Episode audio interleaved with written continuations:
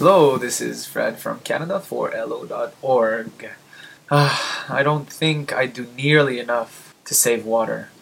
I do what I can, but I, I don't think it's enough. Um, what I do though is um, if if I wash the dishes, I try to clean the dishes first and then uh, put the water on it after at, at the same time. I try to limit the time that I take my, my showers to, you know, just to save some water, not more than five minutes maybe. Then, other than that, um, I really, well, if I brush my teeth, of course, I brush my teeth and I close the tab. Um, other than that, mm, it's, it's difficult to say, but um, I think we can do more. What, el- what other things do you think we can do to, sh- to save water?